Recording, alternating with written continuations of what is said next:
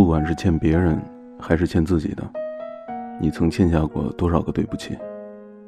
时间无情第一，他才不会在乎你是否是一孩子。你只要稍一耽搁，稍一犹豫，他立马帮你决定出故事的结局。他会把你欠下的对不起，变得还不起，又把很多的对不起，变成来不及。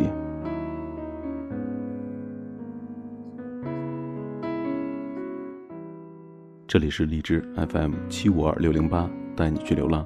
你现在听到的声音来自风帆。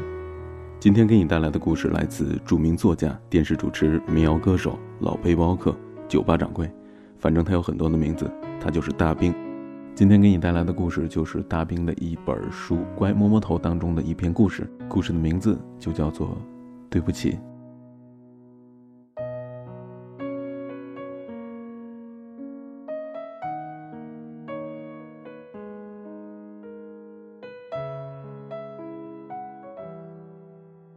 今天这故事呢，得先从一条狗说起。狗是条小松狮，蓝舌头、大脑袋，没名字，命运悲苦。它两三岁时被一个自驾的游客带来滇西北，狗狗长得憨，路人爱它，抢着抱它，然后就拿出各种乱七八糟的零食来胡喂乱喂。女主人分不清是傻呀还是憨，或者是严重的缺乏存在感，竟以自己家的狗不挑食为荣。继而各种嘚瑟，动不动就让他表演一个。狗比狗主人可含蓄多了，知道人比狗更缺乏存在感，他就非常听话，再不乐意吃的也假装咬起来，然后嚼嚼。女主人伸手摸摸他下颚，说：“哎，乖孩子啊，咽下去给他们看看。”狗狗含着东西，盯着主人的眼睛看，愣愣的看上了一会儿，然后埋下头。努力的去吞咽，狗狗用它的方式来表达着爱，可吃来吃去，到底还是吃出来病了。一开始是走路摇晃，接着是吐着舌头，不停的淌口水，胸前全部打湿了，沾着土，沾着泥巴，邋里邋遢的跟一块粘一样。后来就直接走不动了，侧卧在路中间，被路人踩了腿也没力气叫。那时候的古城没什么宠物诊所。最近的诊所是在大理。大理高速还没开通，开车需要四个小时。狗主人迅速就做出一应对措施，一走了之。狗主人自己走了，车比狗金贵，主人爱干净，那狗呢，也再没机会重新回到他怀抱了。对很多赶时髦的养狗的人来说，狗不是伙伴。也不是宠物，不过是个玩具而已，玩坏了就他妈直接扔了。女孩喊狗狗孩子，然后干净利索的把它给扔了。嗨，没法骂他什么，这是个生命价值不平等的世界，虐婴不判刑，打胎不犯法，买孩子不算罪，人命尚且被草菅，何况一条狗呢？还是接着说狗吧，小松狮到底是没死成。狗是土命，沾土就能活。它蜷在泥巴里趴着打哆嗦，几天后居然又站了起来。命是保住了，但走路直打踉跄，且落下了一个爱淌口水的毛病。也不知道那是口水还是胃液，黏哒哒的，是铺满了胸口，顺着毛尖往下滴的，隔着两三米就能够闻到一股酸溜溜的味儿。以前他不论走到哪儿，人们都满脸疼爱的去逗他，夸他乖，夸他可爱，夸他懂事儿，都抢着去抱他。现在人们对他是视若无睹。莫分浓淡五色，人分上下九等，猫猫狗狗却只有高低两类分法，不是家猫就是野猫，不是宠物狗就是流浪狗。它青天白日的立在路中间，却没人看得见它。不为别的，只因为它是条比抹布还脏的流浪狗。都是哺乳动物，人有的它都有。人委屈了能哭，狗委屈了会呜呜。它不呜呜，只是闷着头贴着墙根发呆。古城的狗大都爱晒太阳，三步一岗的横在大马路上，吐着舌头，伸着懒腰，唯独他例外。阴冷阴冷的墙根儿，他一蹲就是一下午，也不叫，也不理人，只是盯着墙根儿，木木呆呆的。他也有心，伤了心了，可再伤心也得吃饭，没人喂他了。小松狮就学会了翻垃圾。丽江地区的垃圾车每天下午三点出动，绕着古城转圈圈收垃圾，收到之处震耳欲聋的纳西流行乐。垃圾车莅临之前，每个商户把大大小小的垃圾袋都堆满了街角。他饿极了，跑上去就叼两口，却经常是被猛踹一脚。踹他的不止一个人，有时候像打哈欠一样传染。只要有一家把他从垃圾袋旁给踹开了，另一家就会没等他靠近便飞起一脚。人有的时候是真奇怪，明明自己不要的东西，狗来讨点反而踹人家。踹他的人也未必是什么恶人，普普通通的小老百姓而已。之所以爱踹他呢，一来是反正他没什么靠山，也没主人。二来他反正又不叫唤，还不咬人。三呢，反正他凭什么，凭什么来吃我们家垃圾呢？反正是踹了也白踹，踹了也没什么威胁。人们坦然地收获着一种高级动物别样的存在感。其实此类高尚行径，不仅只发生在古城的人和狗之间，微博上整天都有人在踹狗，踹的那叫一个义正言辞，以道德之名爆的粗。就是踹出的脚，狗则是你我的同类，管你是什么学者、名人、巨星，管你是多大的大 V、多平凡的普通人，只要是道德瑕疵被揪住了，那就阶级性的由人变狗，任人踹。众人是不关心自己的，他们只关心自己熟悉的事物。越是缺少德性的社会，人们越是愿意占领道德的制高点，以享受头羊引领羊群般的虚假快感。敲着键盘的人想：反正我是正义的大多数，反正踹就踹了，你他妈能拿我怎么着啊？反正我在口头上占据了道德高峰，俯视你时，你又没办法还手。于是由人变狗的公众人物老老实实的戴上尖帽子，弯下了头，任凭众人在虚拟世界里是踢来踹去，静等被时间洗白。哎，抱歉，话题扯远了，咱还是接着聊小松狮吧。于是。原本就是狗的小松狮，一边帮着高级灵长类生物制造着快感，一边翻垃圾果腹，如是数年。几年中也不知道挨了多少脚，吃了多少立方的垃圾。他本是乱吃东西，才差点丢了半条命。如今无论吃什么垃圾都不眨眼，吃完之后一路滴答着胃液往回走。那个墙根儿，就是他的窝。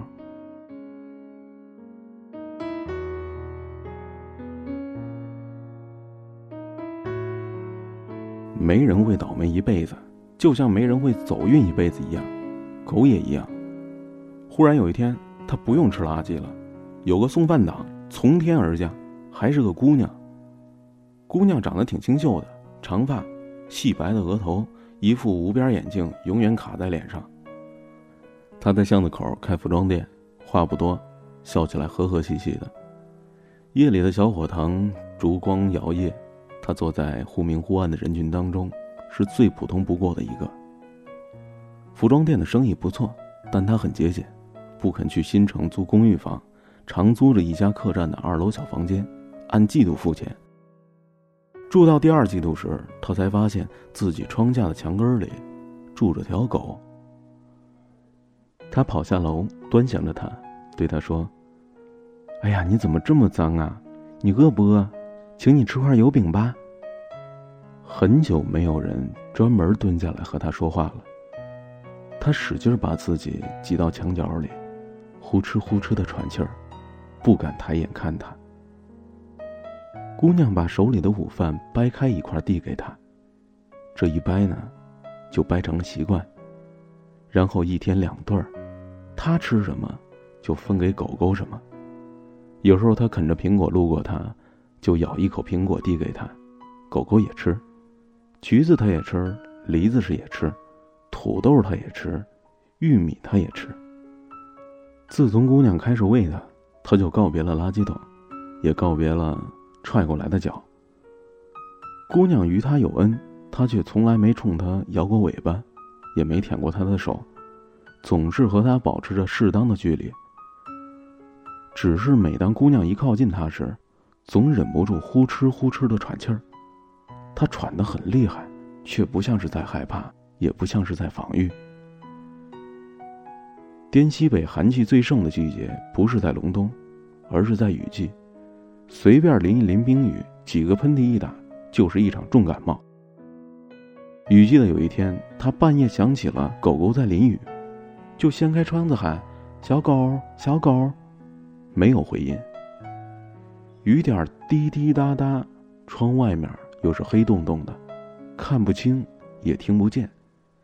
姑娘就打起手电，下楼。出门，紫色的雨伞慢慢撑开放在地上，斜依在墙角，遮出一小片晴。湿漉漉的狗狗在伞下蜷成一坨，睡着了的样子，并没有睁眼看他。他用手遮着头往回跑，星星点点的雨水钻进头发里，透心的凉。在门口处一回头，不知什么时候，他也跟了过来。悄悄的跟在他身后，见他转身，立马蹲在了雨水里，不远不近的保持着两米的距离。他就问他：“你想跟我一起回家吗？”他不看他，一动不动的，木木呆呆的一坨。姑娘躲在屋檐下，冲他招手：“来呀，过来吧。”他却转身回到了那个墙角。“嗯，好吧。”至少你有把伞。姑娘动过念头，想要收养这只流浪狗。院子里有株茂密的三角梅，她琢磨着就把它安置在树荫下。客栈老板人不坏，却没有好到随意收养一条流浪狗的地步，婉言拒绝了他的要求，但默许他每天从厨房里端些饭来喂它。女孩常年吃素的。狗狗自此变得有荤有素了。日子久了，感情慢慢的深了一点喂食的方式也慢慢发生变化。一开始是隔着一米远远的丢到他面前，后来是夹在手指间递到他面前，再后来是放在手掌上，拖到他面前。有一次喂食的间隙，女孩摸了摸他的头，狗狗震惊了一下，没有抬头。继续吃着东西，但边吃边呼哧呼哧的喘着气，喘得浑身都颤抖了起来。不论他怎么喂他，他都没有冲他摇过尾巴，也没有舔过他的手，他一直是木木呆呆，不吵不闹，不咬不叫。女孩只听到他叫过两次。第一次是冲一对过路夫妻，他一边叫一边冲了过去。没等到冲到跟前，男人已经挡在了自己爱人面前，一脚踹了出去。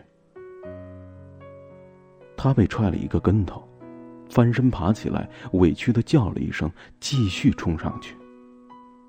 女孩惊呆了，他竟然在摇尾巴。没等他出声，那个女人先喊了起来。那个女人使劲晃着男人的胳膊，兴奋的喊着：“这不是我以前养的那条狗吗？哎呦，它没死！”男人皱着眉头说：“怎么变得这么脏？”语音没落，他好像能听懂人话似的，开始大叫起来，一声接着一声，一声比一声拖得长，一声比一声委屈。他绕着他们跳圈子，叫的和哭一样难听。那对男女忽然尴尬了起来，转身快步就走开了。姑娘走上去拦住他们，客气的问。为什么不领走他？是因为嫌他脏吗？他说：“我帮你清洗干净，好不好？你把它领走吧，不要再把它丢在这里，好不好？”狗主人摆出一脸的抱歉说：“想领也领不了了，我怀孕了，它现在是条流浪狗了，谁知道有什么病啊？总不能让它传染我吧？”姑娘真想骂人，手臂抬了起来，又放了下去。他忽然回忆起了什么，脸迅速变白了，一时语塞，眼睁睁的看着那对夫妻快步离开了。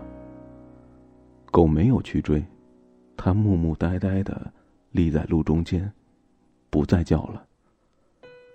它好像完全能够听懂人们的对话一样。那个女人或许还有那么一点点愧疚的吧。晚饭后，他们在饭店里拿来一个小瓷盆，放在他的面前，里面有半份的松菇炖鸡，是他们刚刚吃剩下的。女人叹息着说：“好歹有个吃饭的碗喽，好可怜的小乖乖。”做完这一切之后，女人无债一身轻的走了。他们觉得自己送给她了一个碗，很是对得起她。一直到走，女人一直和他保持着距离。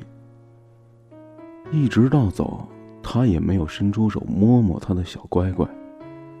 他喊他乖孩子。然后，玩坏了它，然后扔了它，然后，又扔了一次。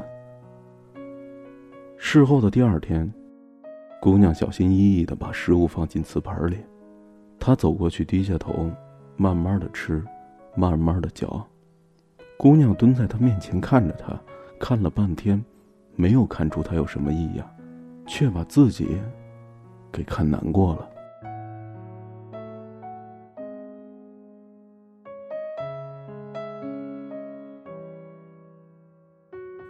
姑娘第二次听到他叫，也是最后一次听到他叫。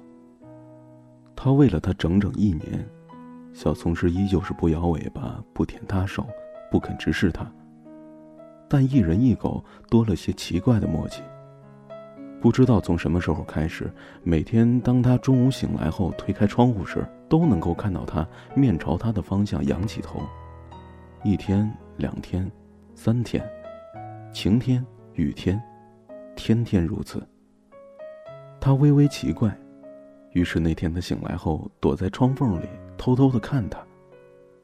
他居然在焦急的原地兜圈子，一副焦躁不安的样子。姑娘心头一酸，猛地推开窗子，冲他招手：“小狗，小狗，不要担心，我还在呢。”他吓得几乎跳了起来，想迅速切回那个木木的表情，但明显已经来不及了。隔着冬日午后明黄色的耀眼光芒，他和他对望着对方，一人一狗，一个在楼上，一个在楼下。然后，他听到了他痛苦的一声锐叫。一群人围着他，第一棍子打在腰上，第二棍子打在鼻子上。阳光灿烂，棍子敲在皮毛上，激起一小片浮尘。他使劲的把头往下埋，痛的抽泣成一团球。掌棍的人熟练的戳歪了他的鼻子，又是一棍打在耳后，再一棍，还是耳后。他一边尖叫一边往楼下冲。客栈的小木屋楼梯太窄了，挂画被撞落了，裸露的钉子头划伤了他的手臂，红了半个手掌。他一掌推了过去，殷红的掌印清清楚楚的印在那个穿制服的人脸上，一下子冒出了一堆穿制服的人，把他反拧着胳膊摁倒在墙边。他们怒斥的他：“你为什么打人？”他声嘶力竭的喊着：“你为什么打我的狗？”七八个手指头点着他鼻子面前说：“你的狗，你的狗，你怎么不领回家去？”他一下子被噎住了。一口气憋在胸口，半辈子的难过止不住的涌了出来。他第一声痛哭就哑了嗓子。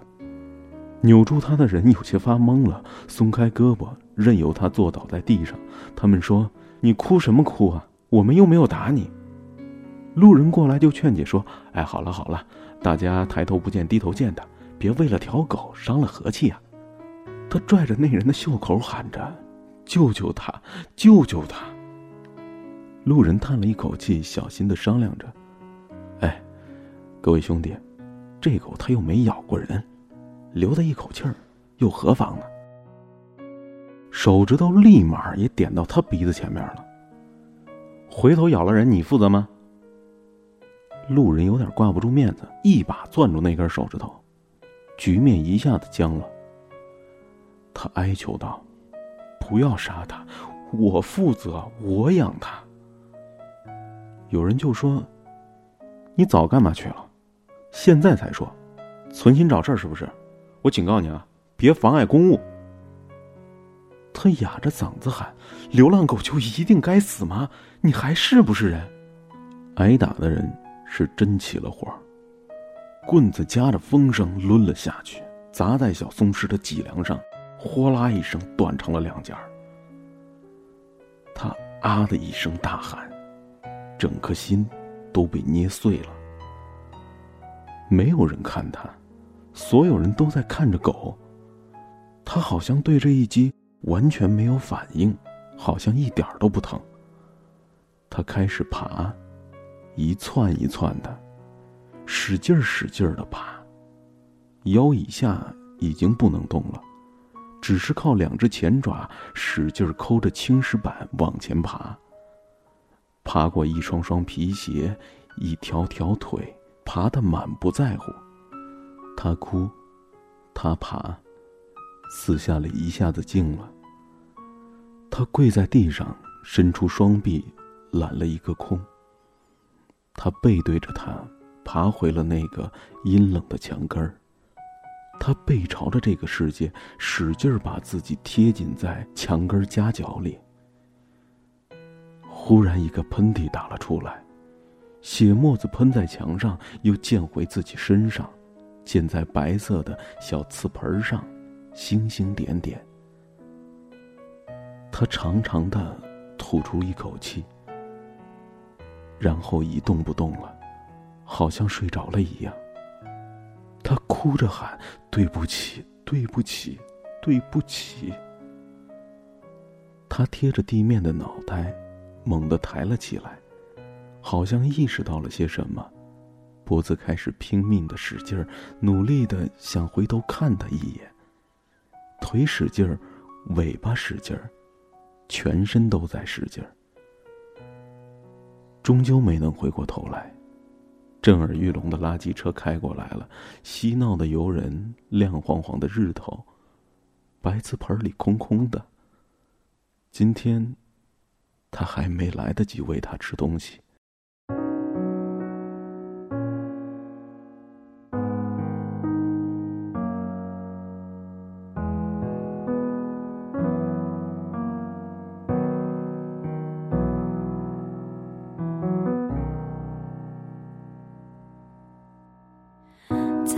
很久很久